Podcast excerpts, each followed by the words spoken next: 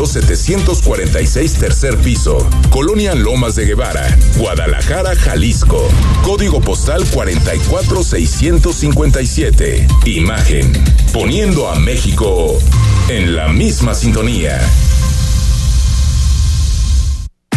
Escucha Imagen Jalisco con Enrique Tucent de 8 a 9 de la noche 93.9 FM. Imagenguadalajara.mx. Imagen. Más fuertes que nunca.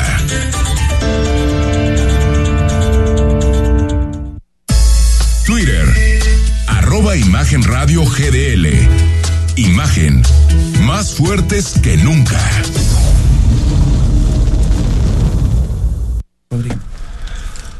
Son las 8 de la noche, estamos totalmente en vivo en Imagen Jalisco. Gracias por acompañarnos de aquí hasta las 9. Información, análisis, opinión y debate. El WhatsApp en la estación es el 3315 63 81 36. Rodrigo de la Rosa, ¿cómo estás? Enrique, muy buenas noches a todos, qué gusto. Martes. Martes 28 de febrero.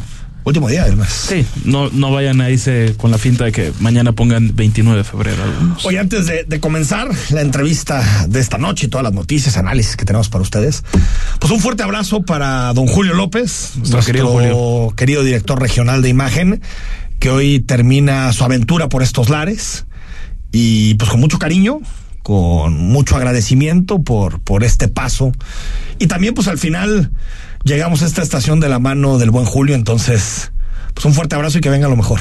Sí, yo siempre agradecido con mi querido Julio López que que cierra su ciclo aquí en Imagen. Yo estoy por cumplir dos años muy feliz en esta en, en esta empresa el próximo 15 de marzo. Y pues entonces, pues agradecido con quien por supuesto me abrió las puertas, que fueron Julio y por supuesto tú, Enrique.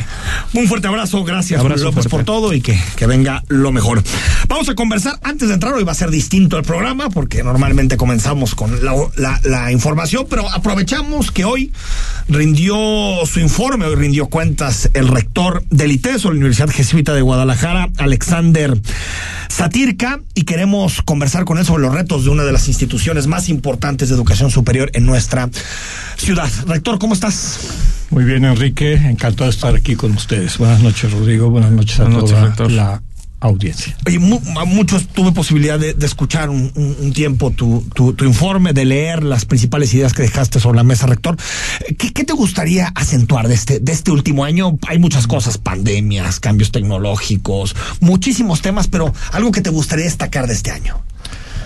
Pues mira, yo creo que uno de los mensajes fundamentales que tratamos de dar con el informe, y yo creo que la gente lo habrá captado con el formato, es que más que el informe del rector o el día del rector, como suele darse en, instituciones de este tipo, tratamos de que fuera un informe, perdón, de la comunidad, ¿no? Y de los logros que la comunidad ha ido teniendo a lo largo de este tiempo. Me tocó tomar el ITESO el 17 de enero del año pasado, eh, porque el, el, rector anterior, mi hermano jesuita Luis Arriaga, fue nombrado rector de la Ibero de la Ciudad de México, y eso nos puso en la situación de que teníamos que dar cuenta de seis meses de su rectorado y luego el año completo. Empezamos eh, subrayando lo que implicó la pandemia como un reto para toda la comunidad y tratamos de subrayar cómo los distintos estamentos de quienes formamos el ITESO pues le echaron ganas para sali salir adelante, ¿no? Eh, en todos los sentidos, una transformación radical no solamente por lo que implicó el tener clases primero eh, en línea y después híbridas, sino inclusive repensar el modelo educativo. ¿no? Eh, a mí me agarró la pandemia en el 20 como profesor del ITES. Ah, mira. Entonces, este, pues estuve igual que todos, ¿no? Cuando nos dijeron, este, nos vamos, nos vamos en línea, digo, pues yo en mi vida daba ¿Cómo clases que en línea, ¿no? En, ¿Qué es por teléfono? Claro. ¿qué? Imagínate que daba clases en filosofía, digo, pues ¿cómo le voy a hacer? ¿De qué? Bueno, fue un gran reto que nos puso a todos a repensar, a repensar la educación, a repensar la interacción con los alumnos. Eh, estamos ahora en un proceso, como trataba de subrayar allá, de aprovechar lo que hemos aprendido y que se convierta ya eh, en aprendizajes permanentes para el futuro de la educación. Eh, el TESO, dentro de todo, salió de, esta prueba difícil para todas las universidades, las instituciones de educación superior y en particular las particulares, bastante bien. Eh, en otoño del año pasado rompimos el récord de matrícula. Ya tenemos más alumnos que antes de la pandemia. ¿Cuántos estudiantes hay ahorita Mira, en total si juntas este licenciatura, que son un poquito más de mil, eh, unos 600, 700 de, de posgrado y la prepa que va creciendo, el bachillerato, ya tenemos la segunda generación, en total son 400 alumnos, nos estamos acercando a 12 mil alumnos. 12 mil en total, ¿no? Ya es una, cantidad importante. Bueno, aprovecho. Manuel Baeza, director editorial de Milenio, ¿cómo estás? Bien, barriéndome así como safe. Ah, yo creo que más bien out, ¿eh? Y, yo creo que más bien out. Y del INTESO para el mundo. Claro, claro. Y del también. Del INTESO. Con eh, mucho orgullo del INTESO. Estamos en eso. A ver, si nos puede decir exactamente en qué cambió, en qué cambió, en qué cambió, o sea, qué, cuál fue el impacto de la pandemia en el día a día, ahorita que es distinto a cómo se daban clases antes de la pandemia. Eh, mira, Enrique, a mí me tocó desde antes, ¿eh? ¿eh? pues yo ya llevo 20 años, un poquito más en trabajo docente en educación superior y he visto cómo han cambiado los, los grupos, ¿verdad? Ahora mientras estás dando clase, inclusive antes de la pandemia, ves que todos los chavos tienen prendidos sus aparatos. No sabes si están este, siguiendo la clase, consultando, que muchos lo hacen. Antes podías decir una tontera y, medio sacarla más o menos de manera airosa, pero ahora todo te, todo te, lo están checando, ¿no? Varias veces me tocó, ah, como dijo este autor, cuya frase es tal cosa y de repente no te no la frase es fulanito de tal no o el autor fue fulanito ¿No de se puede poner una regla rector de decir en clase no se checa eso no. Dejemos un poquito no también. Sabes qué pasa Enrique ese es el tipo de dinamismo que tenemos que aprovechar pero también acompañar. A qué voy yo trataba de hacerle ver a los alumnos, y yo creo que eso es un trabajo que hemos hecho todos los que pertenecemos a la comunidad docente del ITESO, de tratar de entender que no solamente es tener información, sino qué hacer con la información. es que información ¿Cómo, cómo irla moviendo. Exacto. Y además de todo tipo de calidades o falta de calidad, ¿no? Entonces tratarles tienes que integrar esas cosas, ¿no? Y uno de los elementos fundamentales que buscamos en la, en la formación en el ITESO es que las alumnas y los alumnos tengan una mentalidad crítica bien, bien fundamentada, con referentes para poder decidir si algo tiene sustento o no, en fin, ¿no?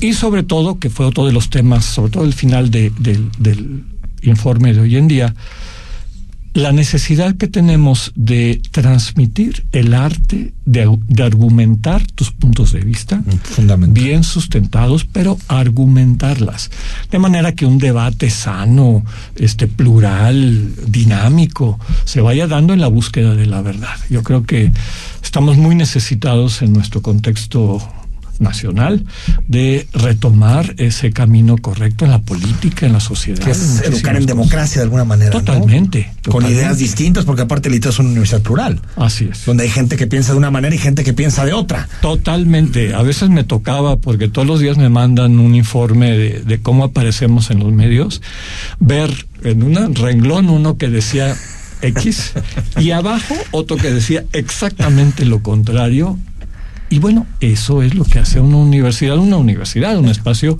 plural. Ahora, eso sí, que el que diga una cosa o la otra tenga sustento. Y sobre todo que la pueda argumentar. Eso en política sería maravilloso. Antes de que te pregunte Rodrigo y Manuel. Y, y, en términos, digamos, eh, rector de, de, de licenciaturas, de la puesta de conocimiento, eh, eh, la universidad ha estado cambiando, es decir, apostando más, no sé, por, por ingenierías, por eh, conocimiento, tecnología. es decir, lo hemos debatido mucho en Jalisco, ¿no? La necesidad que hay en un mercado laboral abiertísimo. Y yo, este, yo soy egresado de la Universidad de Guadalajara, pero hubo este debate, recuerdo, ¿no? Porque había más estudiantes en el CUCH que en el CUSEI, por ejemplo, ¿no? Yo soy el CUS, nada contra mi alma mater, pero había este debate si era importante o no. Este el CUSEI son las ingenierías. Son las ingenierías. Acentuando eso. Este debate existe, supongo, rector. Yo creo que sí, existe el, el, ITESO. Eh, aunque nace con el nombre Instituto Tecnológico, tiene la parte y de estudios superiores, que es, digamos, una, un, tipo de acercamiento al mundo universitario que ya existía en Francia, las escuelas superiores. de altos estudios, em, que trataba de conjuntar las dos cosas pero que a lo largo del tiempo quisimos seguir reafirmando que si bien tenemos un, una, una área de, ingeniería y de desarrollo de profesionistas en esta línea bastante sólida y muy reconocida en el medio ambiente. También eh, somos muy reconocidos en la formación eh, humanidades, humanidades, ciencias sociales, filosofía, comunicación, etcétera, ¿no? Entonces hemos tratado de mantener el abanico de oferta formativa, de investigación también y de incidencia, tomando en cuenta este sentido universitario. Yo creo que hay dos tendencias fuertes hoy en día y, a mí me, me gusta mucho la la sección un poquito de ciencia y demás de la BBC de Londres. Y una y otra vez va uno encontrando, además de esta inquietud que es natural porque vemos que el avance, sobre todo la tecnología y de, y de los procesos industriales y demás, van en la línea de la automatización, de la inteligencia artificial, de la famosa este, industria 4.0, en fin. Eh, también cada vez encuentras más la convicción de seres humanos, sobre todo profesionales de primer nivel, y de la pandemia le abrió los ojos a muchas personas, de decir, yo quiero tener una vida de calidad. De acuerdo. Y el estudio de qué hace que la vida humana sea de calidad, bueno, además de que es muy antiguo, yo creo que nos abre nuevos horizontes de trabajo, de investigación y desde luego de formación profesional. Las humanidades están especializadas en eso, pero como la sensibilidad también va cambiando, pues van surgiendo nuevas áreas, nuevos retos, nuevas posibilidades. Entonces nosotros tratamos de mantener eso siempre en balance. Eh, a mí me llamó la atención cuando llegué al ITESO y empecé a pedir que me mostraran los rankings y cómo fuimos saliendo, fue bastante bien, en prácticamente todos los rankings en los que entramos. Algo que me llamó la atención fue el punto de vista de los empleadores. Claro. ¿Qué le llama la atención de un egresado, de ITESO? Desde luego que cualquier empleador no, no, anda buscando un amiguito, busca un profesional que le ayude y, y que contribuya al trabajo en conjunto pero subrayaban la actitud de los egresados y egresadas del ITESO, que eran gente eh, que sabe meter el hombro, que se pone la, camiseta del espacio donde trabaja, o de la compañía del, del, colectivo, que sabe eh, poner un esfuerzo extra cuando hace falta, sin hacer caras, sin amenazar de irse, etcétera. Tampoco quiere decir que que, se deba tolerar todo. Totalmente. ni que no sepan, ni mucho menos, pues también conocemos que es parte del perfil de los estudiantes. pero hay cosas que son razonables y otras no. Exacto. exacto. Pero algunos de estos estereotipos que encontramos mucho en, en el mundo contemporáneo, sobre todo laboral, no checan con nuestros egresados y egresadas. Y yo creo que eso es parte de esa formación que tiene un componente humanista de, de trabajo colectivo, de conocer al otro, de apreciarlo, de construir eh, comunidad y trabajo en equipo que hace del ITESO y de sus egresados y egresadas especial. Especiales, ¿no? Con una identidad muy clara. Es fácil identificar un itesiano, ¿no? Sí, sin duda. Eh, Rodrigo. Bueno, yo pidiendo permiso, Enrique, de pasar a la, a la grilla. si no tienes cinco si, si tú, teniendo al rector, quieres irte a esos temas, allá tú. No, no, no tengo ningún control. No, es que está, digamos, íntimamente ligado. Vale. rector, preguntarle, porque yo, yo supongo que puede implicar un retroceso para la educación cuando dos instituciones públicas, las, las más importantes del Estado, su gobierno y su universidad, la de Guadalajara, están tienen un, un conflicto que no se ve que tenga algún fin, tuvo un inicio, pero no se ve para cuándo termine. Desde las universidades, privadas, se me ocurre, por supuesto, el ITESO, la UPE, el TEC, la UNIVA, a los rectores que yo he visto en los, en los informes que ha dado el gobernador y diferentes actividades públicas del gobernador de Jalisco, puede caber la posibilidad de que haya alguna moderación de su parte. ¿Cómo lo ven ustedes? Y si ven alguna posibilidad de, de, diálogo. A ver, es que le tenemos que seguir apostando al, diálogo, ¿no? Entonces, ¿se, puede hacer algo desde las desde las universidades privadas de, de Jalisco? Totalmente, Rodrigo, no me queda la menor duda, ¿no? Fue una de las cosas con las que terminé también el informe de la comunidad hoy, en el sentido de que el ITESO ha sido es y querrá siendo, que, seguir siendo un espacio de diálogo. ¿no? Eh, no podemos resolver los problemas de nuestro país, que son bastante serios, divididos, fragmentados nuevamente. Tenemos que ir creando espacios donde los distintos actores, distintos puntos de vista, perspectivas, capacidades puedan confluir para tratar de construir algo nuevo. Por ponerte un ejemplo, yo siento, me siento cercano tanto al gobernador como al grupo de rectores del área metropolitana, entre, los cuales está también el rector de la, de la UDG. De hecho, desayunamos con cierta frecuencia los rectores juntos. En ocasiones me ha invitado también el gobernador a... Yo creo que aquí tal vez los criterios, los tiempos y demás tienen más un sentido político, de lo cual yo no me especializo, ni mucho menos tengo sentido común y una formación ciudadana básica, pero creo que obedecen más a ese tipo de situaciones, contextos y demás, que a una, a una ruptura que tenga una raíz más profunda. Entonces, aquí lo importante es realmente crear estos espacios de diálogo, dejar atrás a lo mejor, eh, pues, la actitud de denostar a la otra persona, de en vez de buscar y abrir espacios para encuentro y diálogo. ¿no?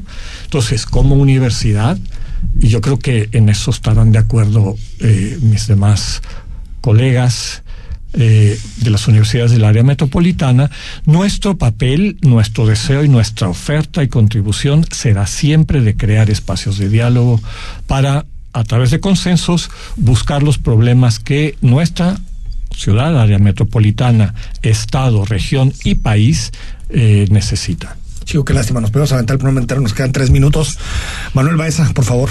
Bueno, eh, tal vez estamos acostumbrados a que la Universidad de Guadalajara es muy protagónica, pero siendo el espíritu jesuita, que, que es parte fundamental del ITESO, eh, muy crítico, a veces da la impresión de que el ITESO no está tan pública o visiblemente en los temas.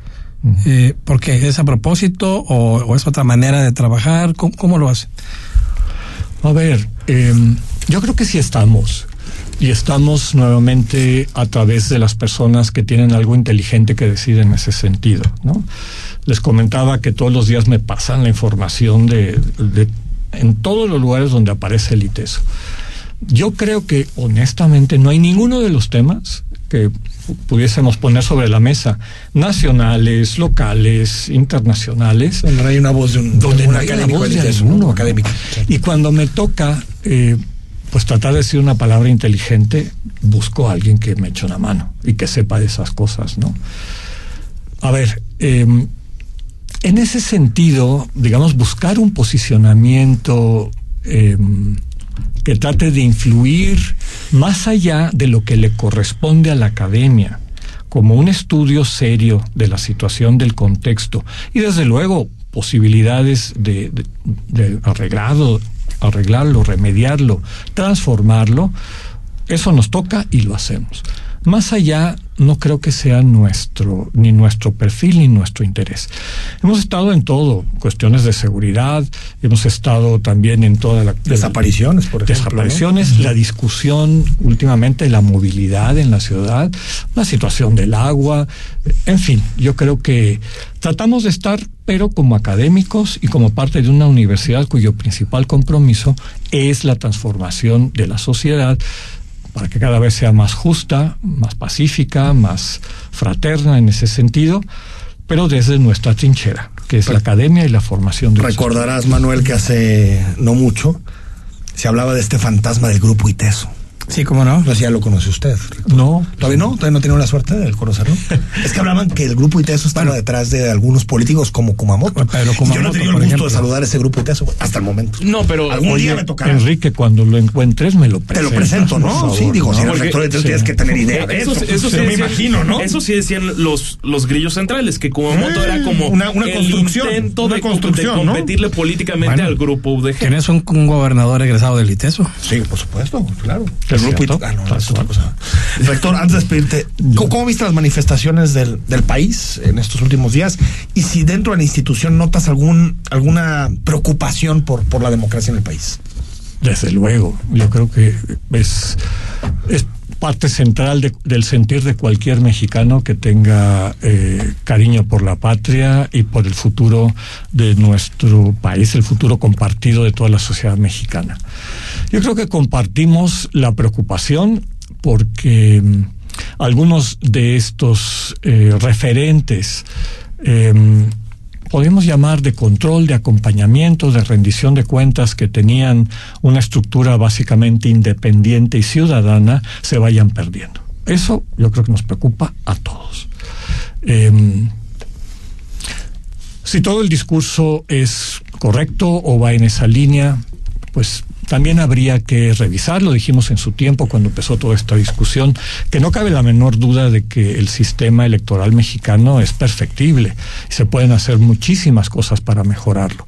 Por eso no se puede hacer si no se crean consensos, si no se le escuchan a otras personas, si no es parte de un ejercicio realmente democrático de apertura, de escucha, pues de llegar finalmente a la búsqueda que esperamos que todas y todos tengamos de un México mejor. Entonces yo creo que estas manifestaciones son muy sanas. El problema es que vayan alimentando una cada vez mayor polarización. O sea, que, que de aquí no surja un espacio de encuentro, que no surjan lugares donde ese consenso se pueda ir Que construyendo. prolongue la polarización, que la, que la perpetúe, ¿no? Como ha pasado en muchos países, por cierto. Así es, es, Lamentablemente, es la Brasil es ellos, preocupación ¿no? Cual, ¿no? Y, si vas recorriendo nuestra América Sí, y sí, más allá del no, mundo también. vas a encontrar Estados mismo. Unidos, eh, por supuesto. Oye, rector, y en el asunto de la investigación, eh, Dime. el SNI, por ejemplo, hubo mucho debate sobre si los académicos de universidades, investigadores de universidades privadas podían o no cobrar los apoyos del SNI. ¿Cómo ha impactado ese tipo de, de decisiones del gobierno federal en, en el día a día de la investigación del ITESO? Pues mira, yo creo que en el principio sí dejó desconcertadas a muchas personas, en el sentido de que pues, no esperaban una situación de este tipo. Eh, a nosotros también, porque implicó eh, pues hacer un alto, decidir qué tipo de políticas íbamos a seguir como instituciones, tanto cada una de, de ellas como todo el sistema jesu- jesuita, como todas todos los colectivos de instituciones de educación superior privadas a los que pertenecemos, ¿no? Nos queda absolutamente claro que la manera como se desarrolló y como está descrita esta división es ¿Se mantiene? Pues claro, Sí. es eh, O sea, ahorita tienen que, un investigador tiene que estar adscrito a una universidad pública para poder cobrar Así es. los estímulos del SNI. siguen cobrando porque están amparados. ¿verdad? Ah, ok. Entonces, no todos. Porque te incluso cuesta, necesitas un abogado, necesitas empezar, ¿no? ha habido un proceso en el cual, pues, son procesos personales que cada uno de ellos va no desarrollando. Es o sea, como si el de la universidad pública y privada no produjeran la investigación para beneficio de la sociedad. Del país. Me parece increíble. Totalmente, increíble. totalmente.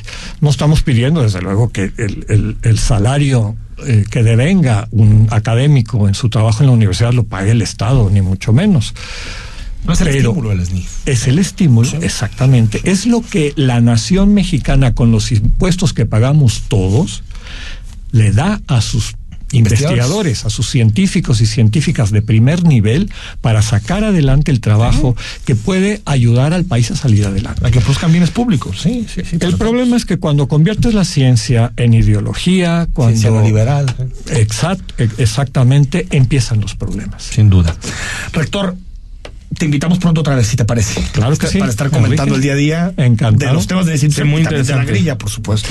La Eh, grilla. Alexander Satirka es el rector del ITESO y, y hoy dio su informe. Ahí está toda la información en, en la página del ITESO. Gracias. Muchas gracias. Gracias, a ustedes y al auditorio. Vamos Buenas al noches. corte, regresamos, información y vamos, van a venir las personas que te va a interesar, Manuel, que intervinieron ahorita el pájaro de fuego. A ver que nos digan si era naranja, si era amarillo, si era eh, vermellón. Vamos al corte. Estamos. Muchas gracias. El análisis político. A la voz de Enrique Tucent. En Imagen Jalisco. Regresamos. Noti Morena. Vamos con el pronóstico del tiempo. Vemos tiempos violentos en todo el país, con una tormenta de balazos permanente. Los precios no paran de subir. Escaso trabajo, excepto en las zonas azules. Trenes con destino incierto para el medio ambiente. Y así nos vamos todos a cada antes que acabe el sexenio. Seguiremos informando, o tal vez no. Cambiemos México, PAN. Escucha la voz más saludable de México. Etel Soriano. En bien y saludable. De lunes a viernes a las 15 horas por Imagen Radio. Poniendo a México en la misma sintonía. Cerrar es igual de importante que abrir. Terminar el día con el mejor resumen y análisis es lo que buscamos darte en Ya Sierra con Yuridia Sierra. De lunes a viernes, de 9 a 10 pm, por Imagen Radio.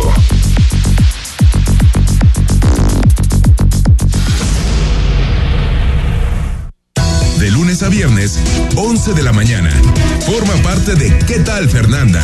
Con Fernanda Familiar, la periodista de vida, en Imagen Radio.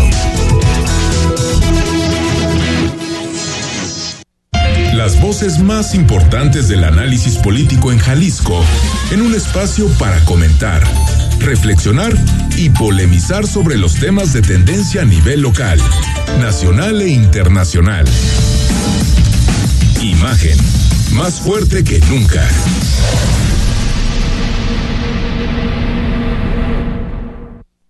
Estás escuchando Imagen Jalisco con Enrique Tucent. Facebook, Imagen Radio Guadalajara. Imagen, más fuertes que nunca.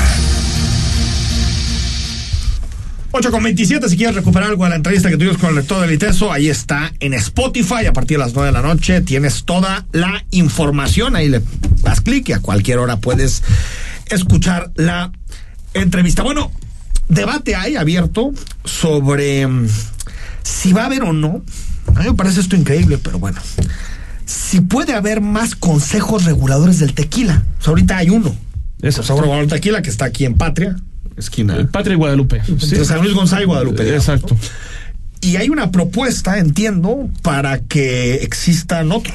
Exactamente, a ver, por lo que di- digamos en, entendemos, aunque eso no lo han querido decir directamente, digamos hay un grupo que no está tomando decisiones en el Consejo Regulador del Tequila y entonces ellos están diciendo, oye, vamos armando otro Consejo Regulador Sí. y entonces los que toman las decisiones, en este caso el presidente del, del Consejo, Miguel Ángel Domínguez Morales, hizo un exhorto hoy junto al Congreso de Jalisco para pedirle a la Secretaría de Economía Federal que se regule precisamente esto, porque cómo está ese rollo de que las denominaciones ¿Quién es de la origen, secretaria de Economía? este, la señora Buenrostro. Ah, no, buena suerte, Domínguez. Buena suerte, Miguel Ángel. Bueno, escuchamos, escuchamos al, al presidente del Consejo. Entonces, cuidamos el proceso al pie de la letra de todo lo que marca la, la norma y le damos seguimiento. Cuando hay varias este, instituciones, ¿quién le da seguimiento a qué? A mí me valudó fulano de tal, pero ¿quién me certificó? Y nosotros tenemos absolutamente todo el equipo y la cadena está contenta. Hemos tenido, el mejor resultado es el crecimiento. El año pasado México debe desarrollar e implementar un modelo de gestión basado en las mejores prácticas internacionales, con resultados comprobables, como lo es la agroindustria tequilera, que en 28 años, tras la creación del Consejo Regulador del Tequila, ha aumentado sus principales indicadores. Fíjense ustedes, en un 500% hemos podido crecer en 28 años.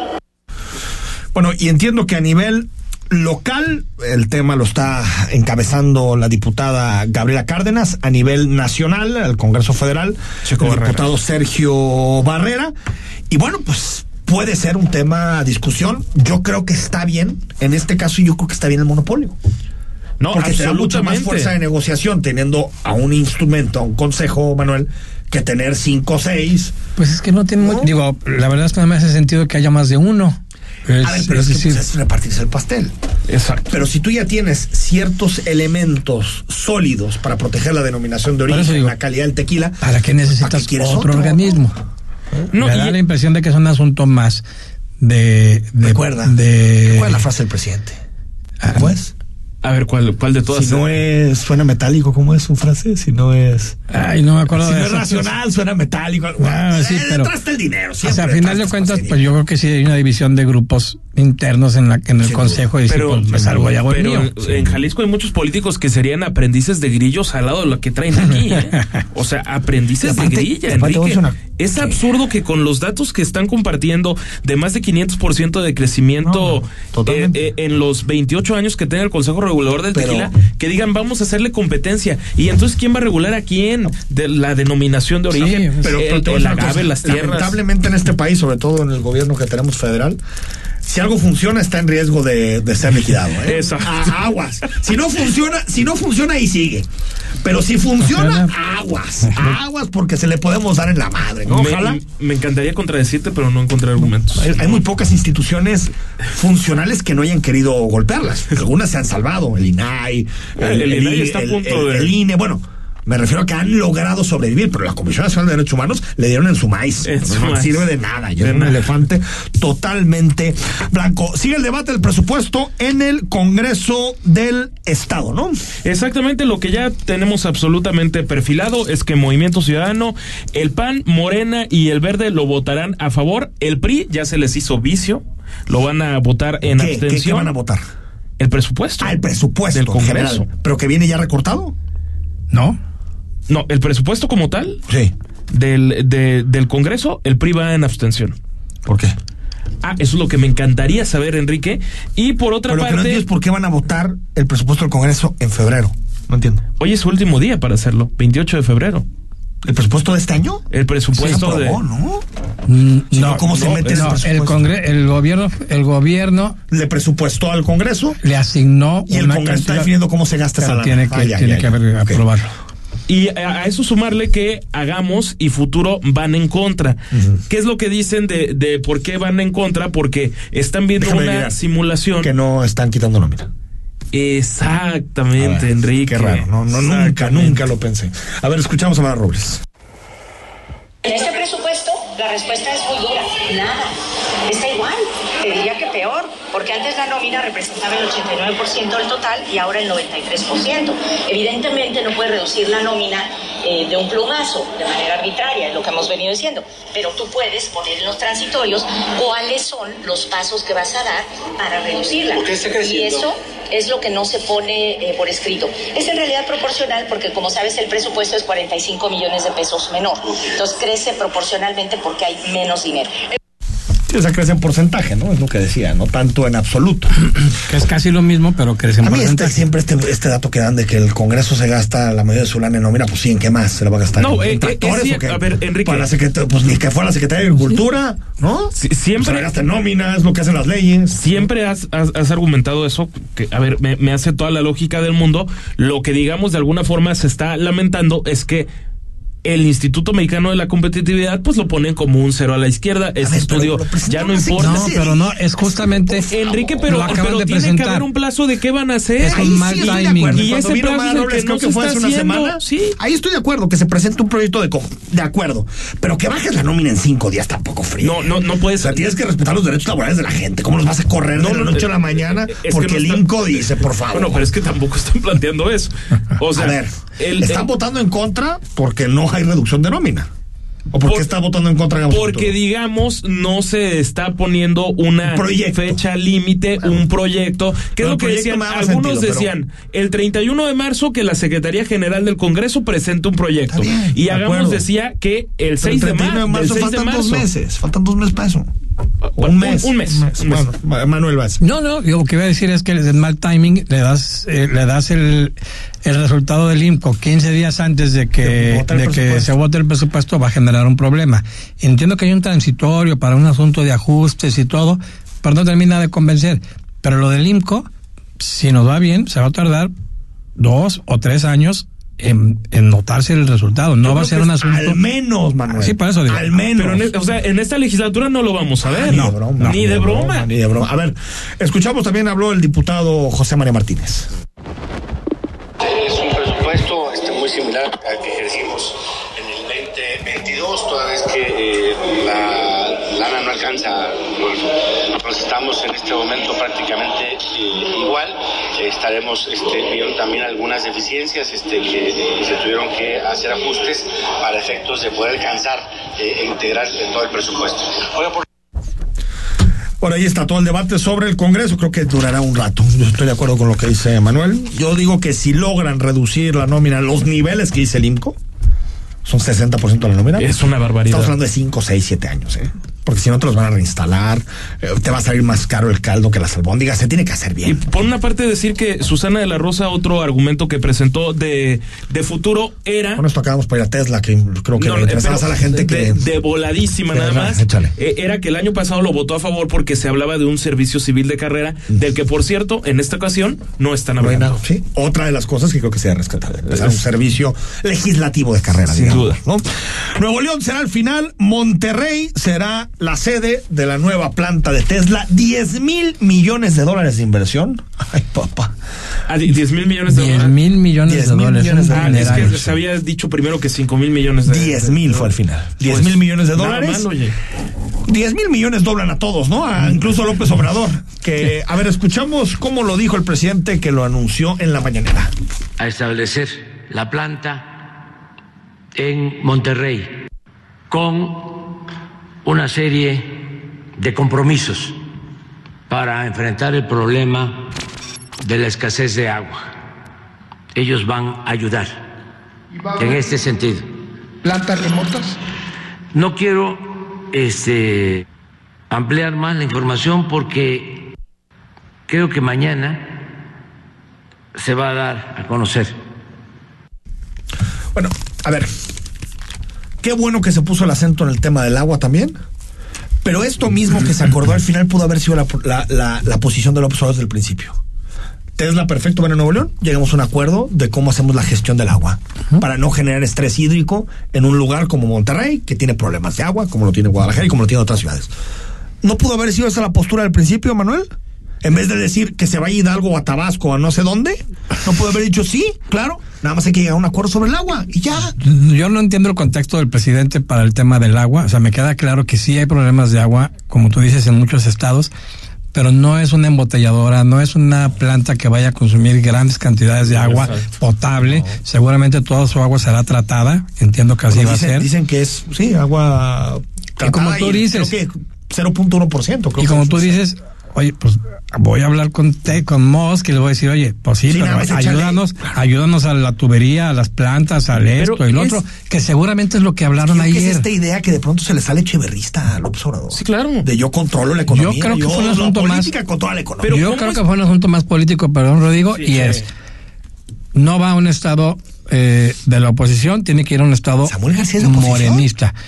Pues el partido diferente al, al gobierno. Partido Lo esconde mucho, lo esconde mucho. Bueno, a ver, es, es increíble que haya estado a punto de espantarse esta inversión, eso de, de entrada, y también es irónico, no dejar de apuntarlo, que la mayor inversión pública que se ha hecho en este sexenio es de una refinería de dos bocas. Sí, ese dato Y. Tesla, pues son vehículos que no utilizan gasolina.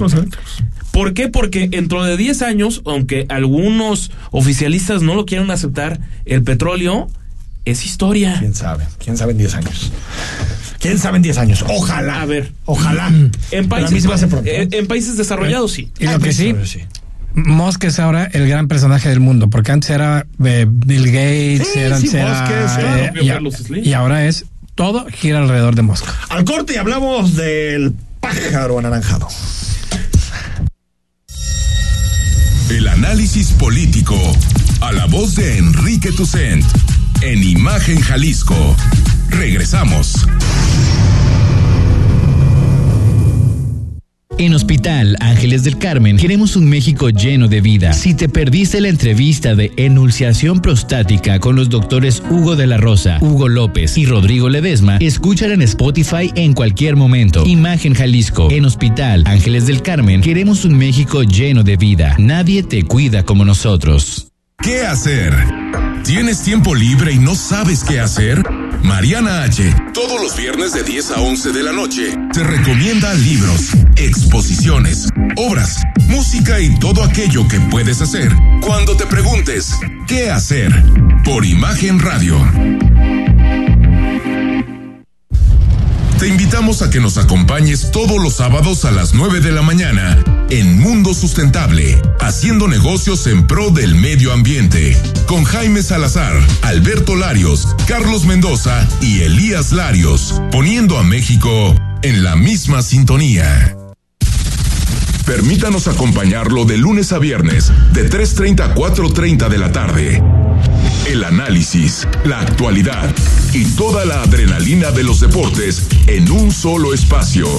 Acompaña a Pablo Carrillo, Juan Carlos Veraza y a Christopher Rivera. En Palabra del Deporte. Por Imagen Radio. Darío Celis es el referente de los negocios en México. Conoce el análisis a profundidad de los mejores especialistas en finanzas y negocios. De lunes a viernes, de 5.30 a 6.30. La mejor manera de estar enterado del balance económico, solo en negocios en imagen. Imagen Radio, poniendo a México en la misma sintonía. Las voces más importantes del análisis político en Jalisco, en un espacio para comentar, reflexionar y polemizar sobre los temas de tendencia a nivel local, nacional e internacional. Imagen, más fuerte que nunca. Estás escuchando Imagen Jalisco con Enrique Tucen. Instagram, arroba Imagen Radio GDL. Imagen, más fuertes que nunca. 8 de la noche con 42 minutos. Gracias por seguir con nosotros. Estamos totalmente en vivo. Imagen Jalisco hasta las 9. Información, análisis y opinión. Esta semana te regalamos un buen librito. El fin y regreso de la confusión, un texto de Macario Esquetín. Esquetino, escríbenos al WhatsApp 3315 6381 36. Bueno, hoy vamos a platicar de, de un tema que dejamos abierto la semana pasada, que tiene que ver con, con esta obra, con la obra de, de, de Geritz, del pájaro de fuego, que está en Jardines del Bosque. Y lo queremos hacer ya no con los políticos, porque esto fue un debate de políticos y de tuiteros, básicamente. Y a veces, a veces hay que ir con la gente que sabe. A veces, a otras que no. De vez Todo en nos cuando, arruina la claro. diversión. Pero Eh, en esta ocasión invitamos a María Cristina Díaz, que forma parte del Ayuntamiento de Guadalajara, específicamente la Dirección de Proyectos de Obras Públicas en Guadalajara, licenciada en Restauración de Bienes Muebles, ha trabajado en la Secretaría de Cultura del Estado y bueno, también eh, eh, está encargada de la elaboración, estuvo encargada de la elaboración del proyecto de restauración del pájaro, escultura urbana de Matías Geritz, entre otros proyectos. María Cristina, ¿cómo estás? Muy bien, gracias. Gracias por la invitación. Oye, tenemos algunos minutos, pero a ver, platícanos, para quien no lo conoce, tal vez hay alguno que no lo conozca, ¿dónde está? ¿Por qué se hizo el, pájaro de fuego? Bueno, este, el, pájaro, la escultura del pájaro. ¿Ah, no es de fuego? No. ¿Sabes dónde el pájaro? Ajá, es el pájaro. ¿Por qué le digo el pájaro de fuego? No, así se le conoce. Ajá, se le conoce como también se le conoce como el pájaro amarillo, ¿no? Ah, órale. Pero bueno, ya esas son apropiaciones eh, posteriores, pero este esta escultura urbana se hizo como motivo de acceso eh, para la colonia de Jardines del Bosque, una colonia que eh, fue pedida a, Barragán y Barragán a su vez invitó a, Matías Geritz para que él hiciera este motivo de acceso. Era como la puerta de entrada. Era la puerta de entrada y digo, es muy relevante porque eh, finalmente es la primera escultura de corte abstracto que tenemos aquí en Guadalajara. Estamos hablando de 1956 cuando se construyó esta escultura. 1956. Así es. Y, Jardines del Bosque, que es aparte una colonia preciosa. Es, que sigue teniendo calles muy amplias, parques, bonitas banquetas. Se, diseñó muy bien, ¿no? Sí, se diseñó muy bien. E incluso, o sea, Guadalajara ya no cabía en su centro, entonces buscaron cómo expandirse y pues la, la ubicación ideal era como seguir esta, esta corriente de la colonia americana y seguir hacia Jardines, a lo que ahora es Jardines del Bosque, que antes era el bosque de Santa Dubiges. El punto es que pues eh, Barragán la diseña, pero eh, pues te imaginarás que a lo largo de 66 años de construcción, esa colonia ha sufrido muchísimas modificaciones, ¿no? Eh, para realizar este proyecto de intervención hicimos como una investigación muy exhaustiva, la verdad, referente a cómo, cómo se fue modificando el espacio urbano y cómo... ¿Estaba la vía, por ejemplo? Sí, la vía ya estaba. La vía ya estaba. La vía ya estaba pero pues era un bosque, ¿no? Tal cual. Y pues ahí se ven en las fotos, hay un eh, registro muy interesante de fotos aéreas que, que el Ayuntamiento de Guadalajara se tomó el tiempo de, de hacer y de tomar. Y entonces podemos ver la evolución eh, de de esta construcción y incluso lo, o sea una de las cosas que me parecen más relevantes es que no sé si ubican ustedes eh, dónde está no es eh, Arcos e Inglaterra. y estas dos esquinas estaban consideradas como espacio público abierto como parte del bosquecito que quedaba. Y esto eh, de la parte poniente, no sé cuándo cuando decidieron eh, deshacerse de ella, pero de la parte oriente, que es donde está el pájaro, encontré unos archivos en donde de pronto el entonces alcalde eh, de apellido Ursúa, no me acuerdo de su nombre, decide que, que, el espacio era muy indigno y que no podía, o sea, el ayuntamiento no le interesaba más tenerlo, entonces deciden eh, venderlo y es que construyen este edificio de Alejandro Son. Entonces era propiedad municipal. Era propiedad municipal. Incluso eh, en los en los bocetos originales había eh, el pájaro. Una especie de barda, ¿no? Sí, era una barda. Y esta barda sí se construyó al, al oriente pero cuando construyeron este edificio, pues obviamente los vecinos dijeron así como de, oye, no, pues necesito una entrada y empezaron a tumbar la barda y es así que perdemos esta parte oriente de esta escultura, ¿no? Que era como esta como para delimitar. Ahora hay locales comerciales de los dos lados de la avenida. ¿Qué identificaron en, en, el pájaro para, para tener que intervenirlas, si tenía desgaste, estaba en mal estado. Bueno, eh, como te comentaba, o sea, tiene mucha relevancia por el simple hecho de haber sido una colonia construida por Barragán y eh, esta escultura de autoría de Matías Geritz, primera escultura de corte abstracto y tal, y bueno, o sea, en realidad si es una pieza que vale muchísimo la pena, ella, o sea, y en, en su contexto, ¿no? Porque tenía un diálogo con la colonia incluso. entonces, eh, desde que yo entré como estos temas de la administración pública, o sea, pues sí, había escuchado, ¿no? Que justo lo que decías tú, el pájaro de fuego y tal. Y en alguna de las visitas eh, de inspección, pues cualquiera podía levantar una escama de pintura de las miles que tenía y te dabas cuenta que en la parte de abajo estaba rojo. Entonces eh, tuvimos la oportunidad de, entrevistar a, a Carlos Petersen Biester, que fue uno de los constructores junto con su hermano y él nos, eh, nos contó, ¿no? Cómo fue el tema de la construcción, cómo fue que Matías les dejó los bocetos, ellos incluso lo tuvieron que ajustar porque no daba. O sea, Matías Geritz lo había eh, proyectado muchísimo más grande y pues la tecnología de ese tiempo no daba, ¿no? Y bueno, el, en resumen, que lo, que es a lo que vamos al tema del color, él nos contó que se hicieron varias pruebas cromáticas y que Matías decidió que fuera este color ladrillo. ¿no? pero, ah, color ladrillo. Sí. Digamos. Y como voy a ver muy burdo, pero ¿por qué no nomás darle una mano de pintura más? Es decir, si tenía, si se le hicieron otras cosas claro, además de pintarlo. Claro, por supuesto. Este fue un proyecto de restauración integral. O sea, lo primero que hicimos fue, o sea, tenemos esta problemática no solamente con la escultura, sino también con el entorno. Entonces armamos un proyecto que, digo, antes de eh, entregar, bueno, lo que hicimos fue tal cual, ¿no? Las entrevistas hicimos calas estratigráficas para, las calas estratigráficas son tal cual hacer como ventanas, quitando capa por capa de pintura para ver qué es lo que se tiene hasta el final, ¿no?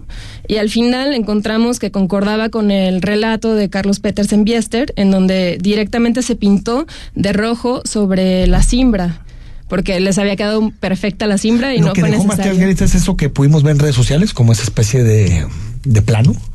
Ajá, eso, eso, es lo que, eso es lo que en él redes dejó. sociales que se veía rojo. Ajá, digamos. eso es lo que él dejó y venía regularmente a hacer como sus revisiones de ¿Cuánto obra. tiempo fue rojo?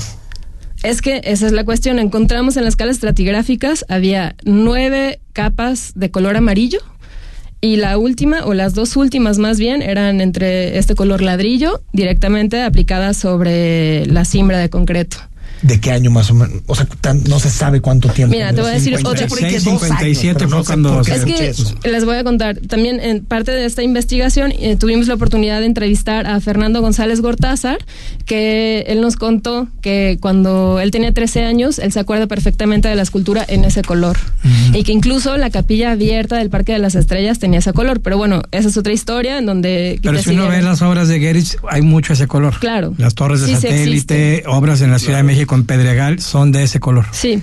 Y bueno, el punto es que él me comentó incluso un relato muy, muy interesante en donde cuando él estaba en el colegio de arquitectos, llegó el entonces presidente de- del colegio de arquitectos y fue así como de, oye, tenemos recurso para pintar el pájaro, ¿de qué color lo pintamos? Y él dijo, espérame un segundo, esto fue en los setentas, déjame hablar con mi amigo Matías. Y así agarró el teléfono, habló a Ciudad de México para comunicarse con Matías Geritz y le dijo, ¿qué onda? Yo me acuerdo que tu obra era de este color, pero ahora está amarilla. ¿Qué- ¿De qué color lo pinto? Y que Matías Geritz le dijo, píntalo del color que quieras. Obra siempre ha sido, mi obra y la de Barragán siempre ha sido amarilla o este color ¿Y ladrillo. por qué volver al original? Pues fue justo, o sea, sabíamos eh, que se podría crear justo todo esto que Bueno. se está ¿Se anticiparon? Sí, nos anticipamos. Eh, pero también era parte de que, o sea, No, no sabíamos. hablando de lo político, ¿eh? porque No, no, no, no, no, no, eso no. pensar, Es es una una tontería. tontería. No, me refiero a que, ¿por qué si ya estábamos muy habituados a ese color del... Es que pónganse a pensar original? justo a eso. O sea, en realidad tenemos 66 años eh, conviviendo con esta escultura y en De ese realidad, color, ¿no? cuando habíamos hablado en un lugar como este sobre esta escultura espectacular de Matías Geritz, ¿no? No. Esto dio pie justo, o sea, y con una justificación eh, O sea, la sustentada. idea es que se volviera a debatir sobre la... Claro, sobre- y voltear a verla y hablar de, de la escultura, ¿no? Y es justo lo que, lo que logramos y pues la verdad yo, yo y digo, desde la dirección de obras públicas estamos como muy satisfechos con el resultado. Habrá muchos debates. eh, No, pero sí sirve para apropiarse, Claro. ¿no? El de este tipo Claro. de discusiones, ¿no? ¿Y cuándo, cuándo se inaugura, se sabe? Eh, esto se va a inaugurar eh, como para mediados finales de marzo. Ah, y lo que les decía también es que es un proyecto integral, o sea, no solamente estamos hablando de la escultura, también digo, si ustedes pasan por ahí verán que no se puede apreciar la escultura porque está lleno de cables, Sí, sí. eh, semáforos Bueno, por todos lados, bueno, ya sabrán, ¿no? Material en desuso y tal. Entonces también eh, decidimos eh, a intervenir el contexto inmediato, recuperando parte del, del pavimento original que había diseñado Barragán, eh, ele- quitando los elementos en desuso, bajando eh, lo, lo que, lo que se puede, el cableado y todo lo demás, como para en realidad poder eh, devolverle esta dignidad que tiene la escultura y, Y que se aprecie bien. Claro, ¿no? Y como todo el conjunto que es, que no solamente es la escultura. zona Con la ciclovía, con todo. Ahí se va recuperando antes era una zona bastante difícil. Gracias por venir, María Cristina Díaz. No, hombre, con mucho gusto. Un gusto que estés con nosotros. Al corte, si te Al parece. corte. El análisis político. A la voz de Enrique Tucent. En Imagen Jalisco. Regresamos. Participa en la edición 20 de la carrera Zorros Atlas de la Rosa. Este 19 de marzo corre 3, 5 o 10 kilómetros y vive con nosotros el orgullo de ser rojinegro. Inscríbete en Club Atlas Chapalita o en la página de marcate.com.mx. Club Atlas y Dulces de la Rosa invitan. El mundo cambió. e Imagen Radio también. Por eso, podrás vernos en televisión. Busca Imagen Multicast, canal 3.4 de la televisión abierta y en los principales carriers de televisión de paga. Imagen Multicast, canal 3.4 de televisión digital, poniendo a México en la misma sintonía. Cerrar es igual de importante que abrir. Terminar el día con el mejor resumen y análisis es lo que buscamos darte en Ya Sierra con Yuridia Sierra. De lunes a viernes, de 9 a 10 pm, por Imagen Radio.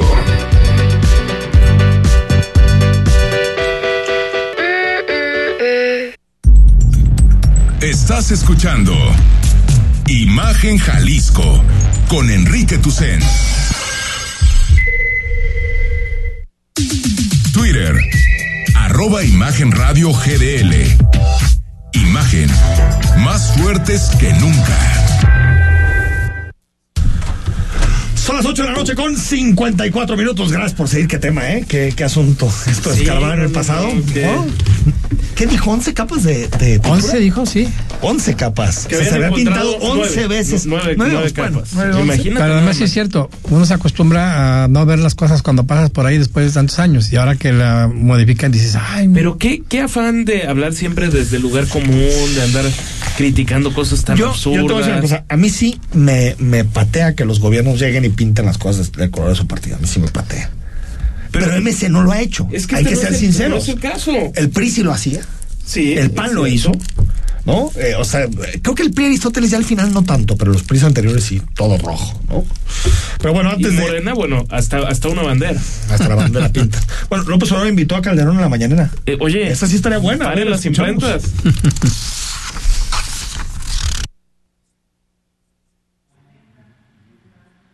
La aclaración. Además, aquí está la tribuna. ¿Eh? Sí, se lo invito aquí. O sea, que, que nos explique su relación con García Luna.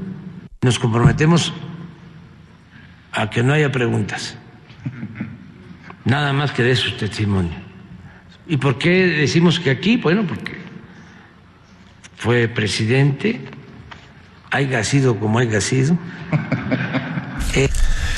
Pues sí. Fue, fue estaría bueno el show, ¿no? Sí, fue pregunta de, de su botarga mayor, del impresentable de Vicente Serrano. Y este salió pues ese chistorete que como la mañanera es muy vista, que yo no estoy seguro qué tan vista sea. Yo creo que es- De que marca agenda, marca Es- agenda. a eso iba. Marca más agenda de lo que es vista, ¿eh? Yo no creo que ¿Hace cuánto tan- que no la ves completa? No, hace ya varios años. ¿Tú, Manuel? nunca la he visto completa. Ah, bueno, ahí está. O sea, es más bien lo que surge de ahí. Pues eh, si tú sabes que todo el mundo se va a colgar, pues ¿para qué te la mañana? No, yo vi completa la mañanera, yo creo que el primer mes del gobierno López Obrador. Y antes de irnos, primer avión de carga que llega, transporte de carga a la IFA. Pero fíjate, Ese va, está bien, ¿no? Eso sería buena, buen vocacionamiento para Enrique, IFA, ¿no? bueno, eh, se ¿No? supone que para eso ya, ya, ya está lo que... De entrada el avión llegó ayer. O sea, nuevamente montaron el espectáculo de que hoy llegó Ah, y hoy montajes. hicieron... Sí, claro, y, y- y hicieron su show chapucero de que llega un avión de carga al IFA. No, pues felicidades, es un gran logro. qué, qué cosa lo que nos tenemos que chutar diario. Caray. Tremendo, tremendo. Pues ahí está. Manuel Baeza, gracias. ¿Con qué va Milenio mañana? Mañana verificación vehicular. Acuérdate mañana que mañana de comienzan las multas. Yo creo que no va a ser una campaña así tan Yo grande, pero sí ya va a haber. Y mañana empiezan a multar, se supone, a los que su placa, Placa termina en uno. 1, sí. Placa 1. Pues si su placa termina en uno, señor, Tuvieron enero y febrero para verificar. ya llamen directamente. ¿Y, y marzo y abril empieza el número dos? Eh, la multa. No, no, no. Es decir, perdón, en enero puedes verificar uno y la placa 1 es enero y febrero. La placa 2 es febrero y marzo. Exacto. Y así es decir, van alternadas. intercalando. Pero las multas de mañana son solamente para placas, Placas en uno, terminación ¿no? 1 que no hayan verificado. Rodrigo La Rosa, gracias. Será hasta mañana. Soy Enrique Tucen. Hasta mañana, miércoles a las 8. El mundo cambió e Imagen Radio también. Por eso, podrás vernos en televisión. Busca Imagen Multicast, canal 3.4 de la televisión abierta y en los principales carriers de televisión de paga. Imagen Multicast, canal 3.4 de televisión digital, poniendo a México en la misma sintonía. Los nazis crearon las metanfetaminas para convertir a sus soldados en seres incansables y deshumanizados. Bajo su efecto, el ejército nazi inicia la peor guerra de la historia y crea los campos de exterminio. Hoy el cristal se usa para controlar la mente de jóvenes que buscan placer y la de jornaleros y maquiladores que buscan energía para trabajar día y noche. Busca la línea de la vida. 800-911-2000. Para vivir feliz, no necesitas meterte nada. Gobierno de México. Con el fin de promover la investigación sobre las finanzas públicas y economía en México, el Centro de Estudios de las Finanzas Públicas de la Cámara de Diputados convoca a la decimasexta edición del Premio Nacional de las Finanzas Públicas. Los trabajos se recibirán únicamente a través del sistema en línea del CEFP hasta el 31 de julio de 2023. Más información en el sitio www.cefp.gov.mx. Cámara de Diputados. Legislatura de la Paridad, la Inclusión y la Diversidad. Es domingo por la noche y no supiste nada del mundo del deporte. No te preocupes, sintoniza de 8 a 10 de la noche Imagen Deportiva por Imagen Radio.